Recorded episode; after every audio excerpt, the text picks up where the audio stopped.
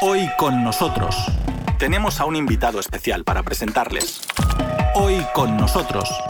Y también contamos contigo. La gran reclusión, los vericuetos sociohistóricos del coronavirus, miedo, dispositivos de poder, tergiversación semántica y escenarios prospectivos. Este es el título del nuevo libro del intelectual mexicano Isaac Enríquez Pérez, una obra que constituye una mirada anticipatoria de cómo sería el mundo post-coronavirus. En conversación con Radio Sputnik, el autor, sociólogo académico en la Universidad Nacional Autónoma de México y seleccionado como investigador junior por el Consejo Latinoamericano de Ciencias Sociales, señaló que la pandemia del COVID-19 es un fenómeno de alcances profundos, de alcances estructurales, de alcances sistémicos, cuyos impactos van mucho más allá de los propiamente sanitarios y no se acabarán el día que se descubra una vacuna.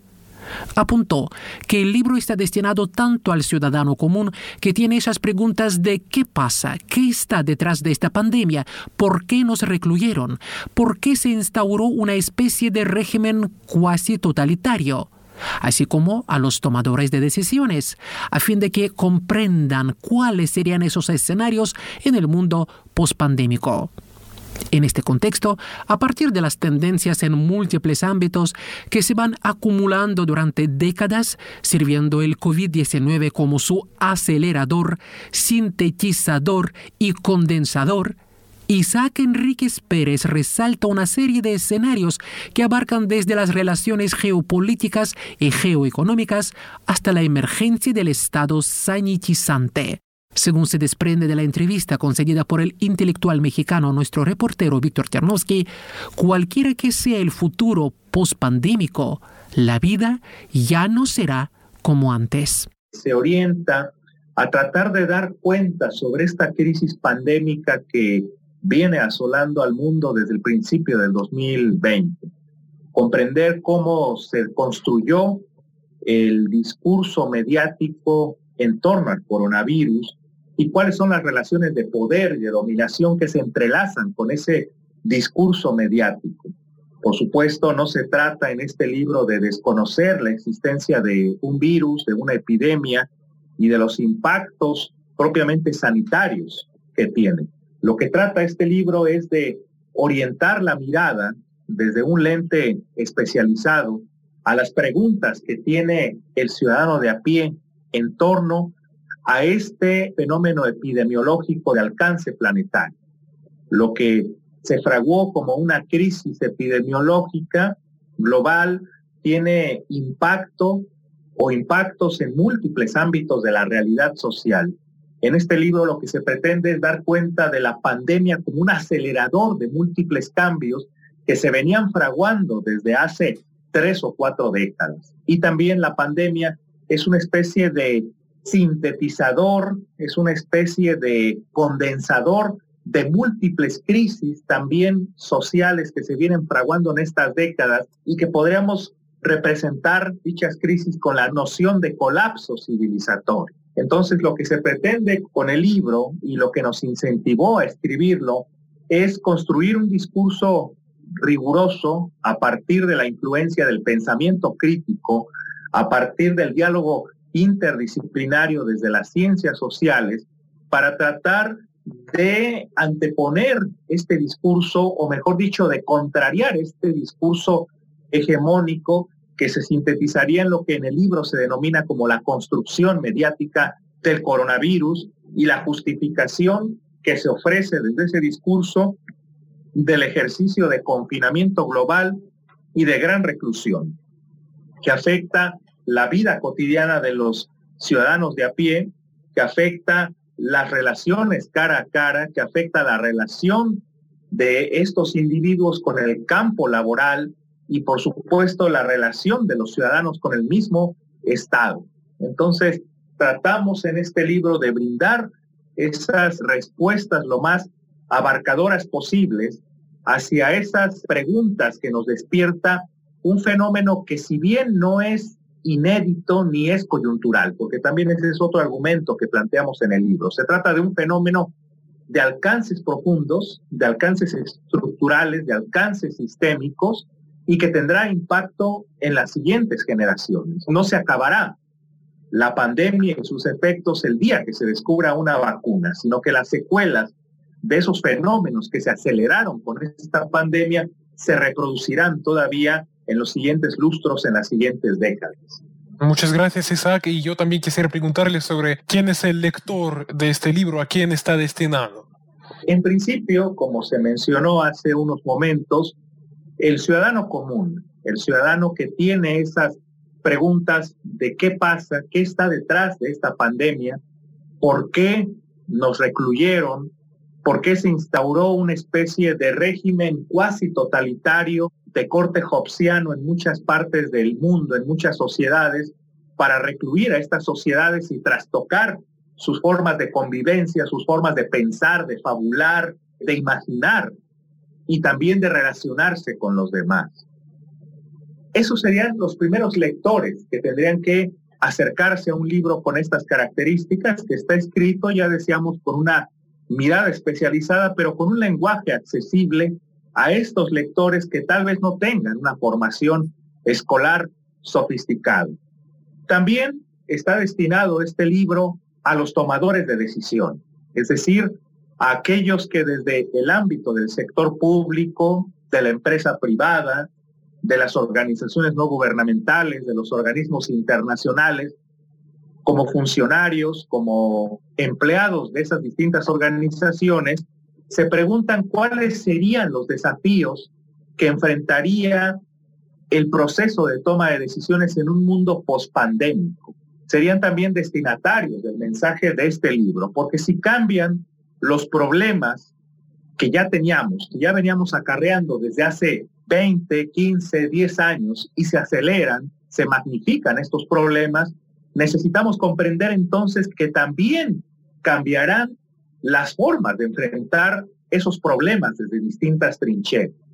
Entonces, el libro trata también de ofrecer una mirada prospectiva, una construcción de escenarios sobre cómo cambiarán esas distintas aristas de la realidad social, sea en el campo laboral, sea propiamente en el diseño de las políticas públicas, en el perfil de un nuevo Estado, en las relaciones cara a cara de los individuos, cómo cambiará, por ejemplo, la universidad en un futuro, cuáles serán los desafíos que enfrentará esa universidad. Y un tercer grupo de lectores al cual estaría dirigido este libro sería el de los especialistas de las ciencias sociales. ¿Por qué? Porque cada cierto tiempo tenemos en nuestra realidad social la emergencia de una crisis sistémica de amplias magnitudes. Y la pandemia justamente sintetiza esa crisis sistémica y ecosocietal que se viene acumulando desde hace décadas y que desde las ciencias sociales se necesitan nuevos conceptos, nuevas categorías, nuevos discursos teóricos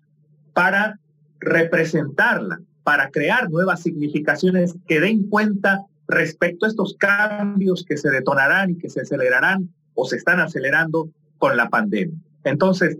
ante esa ruptura histórica que significa esta crisis epidemiológica global, necesitamos nuevos discursos que nos ayuden a crear significaciones renovadas y autorrepresentarnos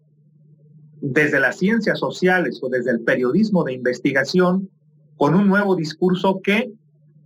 dé cuenta sobre esas realidades emergentes que se comenzarán a perfilar. Entonces serían esos tres grandes bloques de la sociedad los que podrían encontrar respuestas en este libro. Pero ya decíamos, sobre todo está dirigido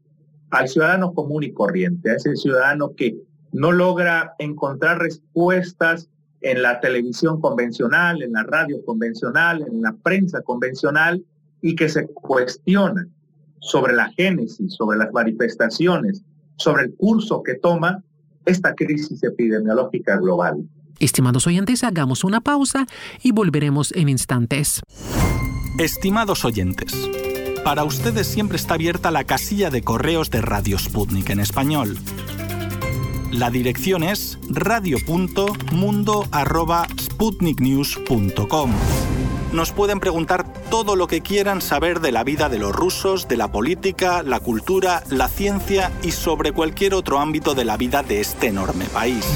También nos pueden proponer temas para los programas de Radio Sputnik. Basta con escribir a nuestro correo electrónico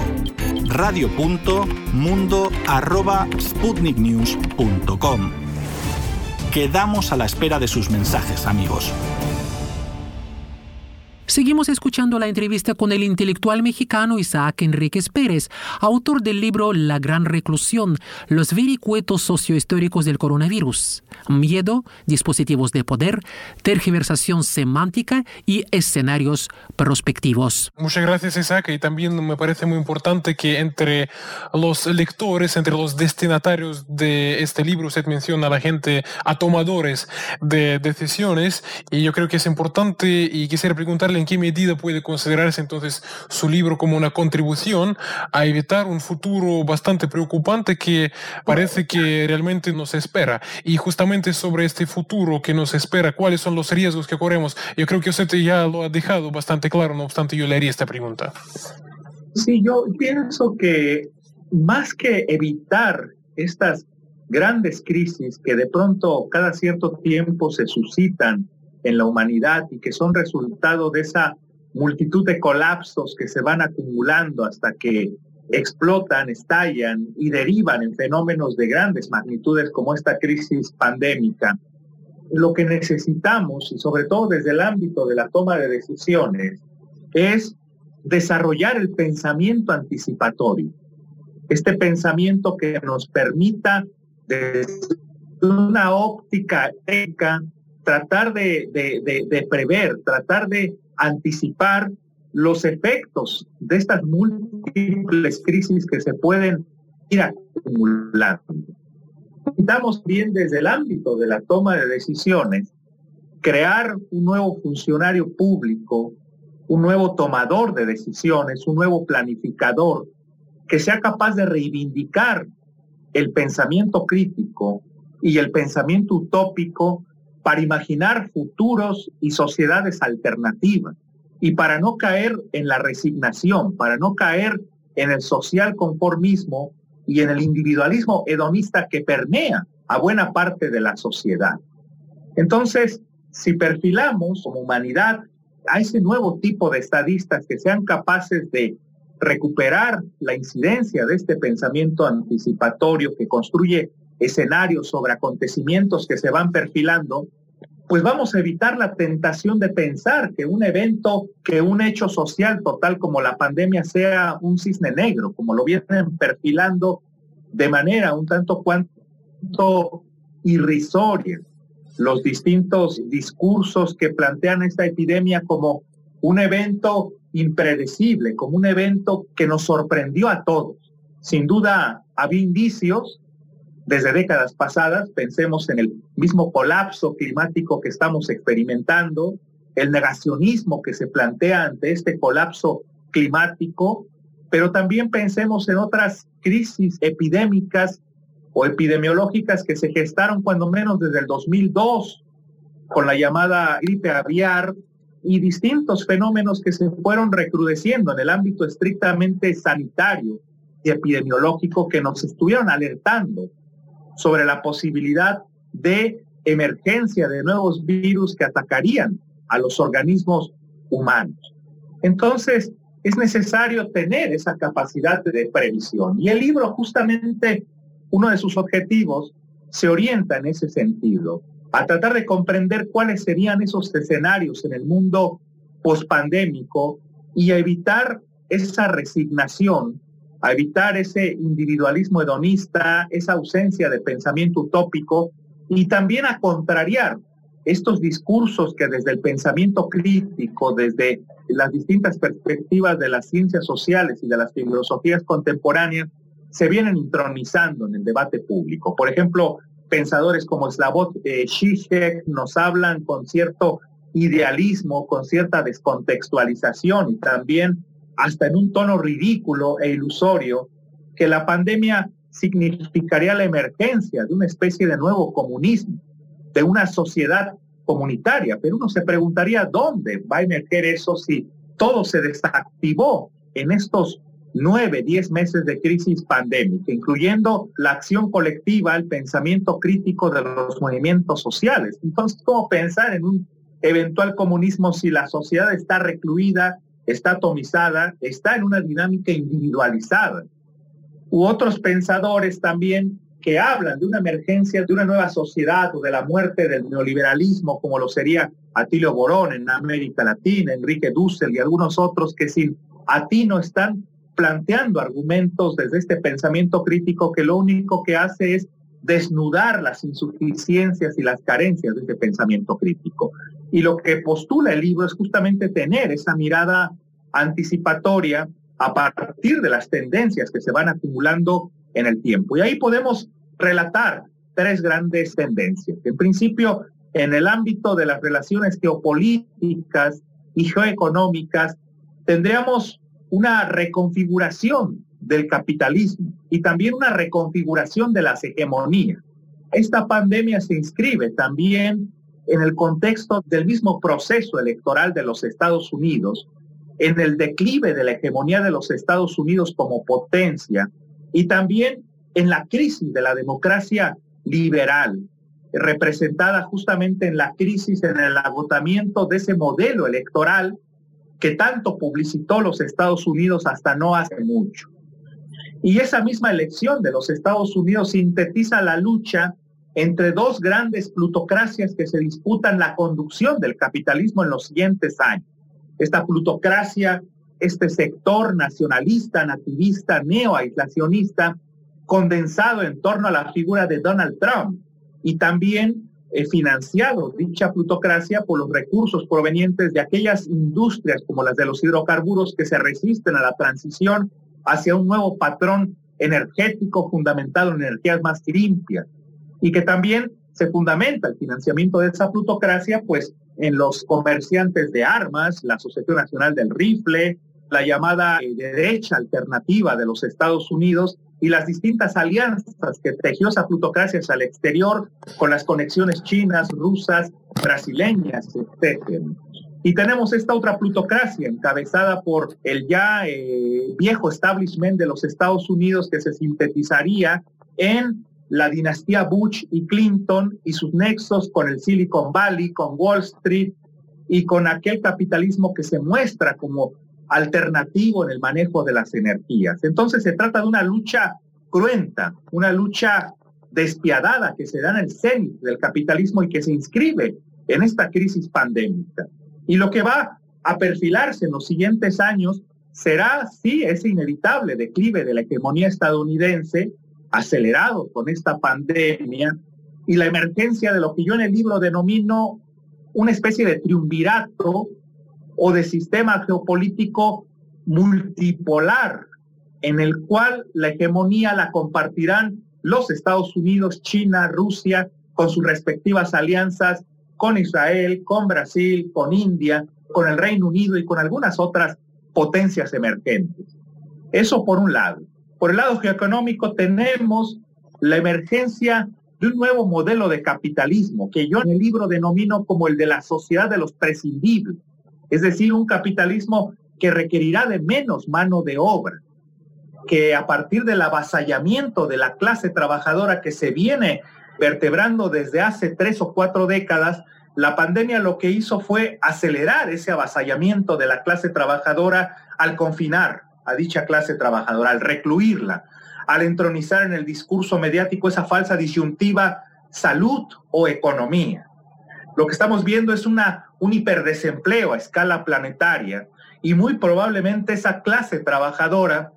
cuando regrese o intente regresar a sus empresas, ya no encontrará esos puestos de trabajo o los encontrará en condiciones precarias. Entonces ahí tenemos otro escenario, que sería propiamente el del campo laboral, que coincide con esta emergencia de un capitalismo que echará mano de la robotización, de la inteligencia artificial, de la tecnología 5G y de un proceso de producción menos intensivo en mano de obra. Entonces, este escenario que también se perfila en el ámbito de las relaciones laborales, sin duda llevará a un debilitamiento de la clase trabajadora y a una aceleración de las desigualdades extremas globales a partir de la pérdida de terreno del salario respecto a la concentración de la riqueza. Y la tercera gran tendencia a futuro que se comienza a perfilar y que está detallada en el libro, el tercer escenario, sería el de la emergencia de un Estado sanitizante preñado por la ideología del higienismo. Es decir, este Estado que con la ideología del fundamentalismo de mercado practicada desde los años 70, 80 y 90, se desentendió de los cuidados, se desentendió del robustecimiento de los sistemas de salud y en el caso del norte del mundo, del desmantelamiento del estado de bienestar. Impulsó ese desmantelamiento del estado de bienestar y en el caso del sur del mundo, la privatización de facto de los sistemas sanitarios. Entonces tendremos una especie de estado hobbesiano donde privará el miedo y donde el ciudadano recurrirá a ese estado para hacerle frente a ese miedo y el estado, sus élites políticas aprovecharán esas condiciones de miedo y de vulnerabilidad humana para restablecer la legitimidad perdida desde 1968 en el contexto de esa crisis de Estado ya larga que se perfila desde aquellas décadas. Entonces, este Estado sanitizante será un Estado sobreendeudado, hiperendeudado, que pondrá en el centro, sobre todo en Europa, en los Estados Unidos, el rescate de los grandes capitales y que legitimará ese avasallamiento de la clase trabajadora. Entonces, surgirán nuevas significaciones del miedo, dadas por este virus y por posibles nuevas epidemias que se gesten en un futuro y que llevarán a que el ciudadano común, los súbditos, desarrollen una especie de dependencia respecto a ese Estado que experimenta una crisis de legitimidad ya larga. En varios países del mundo vemos cómo se entronizó un Estado sanitizante con rasgos biotecno-totalitarios, que se orienta a controlar los cuerpos, la movilidad de las personas, la intimidad en el ámbito familiar y también las conciencias de los sujetos. Entonces ahí tenemos la emergencia de este Estado y sus múltiples manifestaciones como una tercera tendencia. Sí, Isaac, muchísimas gracias. Y mi última pregunta, usted habla sobre la necesidad de pensar en un nuevo pacto social. ¿Qué quieren decir estas palabras? Es necesario un nuevo pacto social en la medida en que los dos modelos económicos que ensayó América Latina a lo largo de los últimos 60 años no ofrecieron los resultados más favorables y más halagadores de la región. Estamos hablando del modelo del Estado desarrollista que impulsó una industrialización para la sustitución de importaciones y que dicho modelo se agotó hacia la década de los 70, principios de los 80. Y estamos hablando de un modelo que se fundamentó en estrategias de ajuste y cambio estructural y que se adoptó a partir de la década de los 80 bajo el ideario ultraliberal y que tuvo sus matices, porque no se abandonó del todo, con los regímenes progresistas del cono sur. Entonces ambos modelos que atraviesan, que son transversales a estos 60, 70 años en la región, no dieron los resultados favorables en términos del mejoramiento del bienestar social en la región. ¿Por qué? Porque América Latina no fue capaz de pensar con cabeza propia su desarrollo. Y la necesidad de pensar en un nuevo pacto social implica comprender la nueva correlación de fuerzas que se pueda dar a raíz de esta crisis pandémica, con un Estado limitado en muchas de sus funciones y con un reposicionamiento de los capitales financieros y bancarios en la región, pero también con las posibilidades de que emerjan nuevos contrapesos desde la misma sociedad, sobre todo modelos alternativos de desarrollo como los que se pueden plantear en las comunidades andinas, en países como Ecuador, como Bolivia, como Perú en el ámbito muy local, o en algunas regiones del sur sureste mexicano. Y ello atraviesa por esta necesidad de que nuestras élites, de que los movimientos sociales, de que los líderes latinoamericanos en sus distintas trincheras piensen esa necesidad de construir sus sociedades o de reconstruir sus sociedades en el mundo pospandémico a partir de fundamentos y de argumentos propios, no a partir de la importación de modelos económicos que poco se relacionan con las necesidades, con las urgencias y con las problemáticas de la región. De ahí la necesidad de, tener una sociedad latinoamericana organizada, en movimiento,